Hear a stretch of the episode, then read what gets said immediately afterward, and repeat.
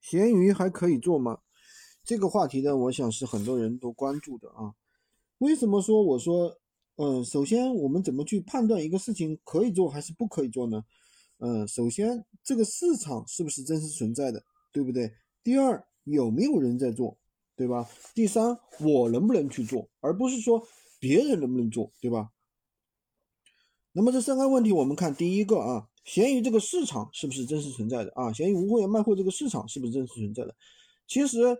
呃，大家可以去下载闲鱼 APP 看一下啊，每天都有很多人在闲鱼上买东西，对吧？因为闲鱼的注册用户的话，它就是这个啊，这个有有跟淘宝是一样的啊，有有至少是几个亿，对吧？每天的活跃用户的话也是有几千万，对吧？而且我们做了闲鱼三年了，确确实实每天也有很多的成交量，对不对？那很多学员，新学员一个月啊三千到五千，老学员一个月三万到五万都是能做到的。所以说这个板块的话是没有问题的啊。闲鱼的话做肯定是能做的，关键就是怎么做，对吧？然后呢，嗯，谁带着你去做？那如果说自己摸索的话，啊，如果自己摸索的话，肯定浪费很多时间，对不对？你也不知道怎么选品，也不知道怎么去做。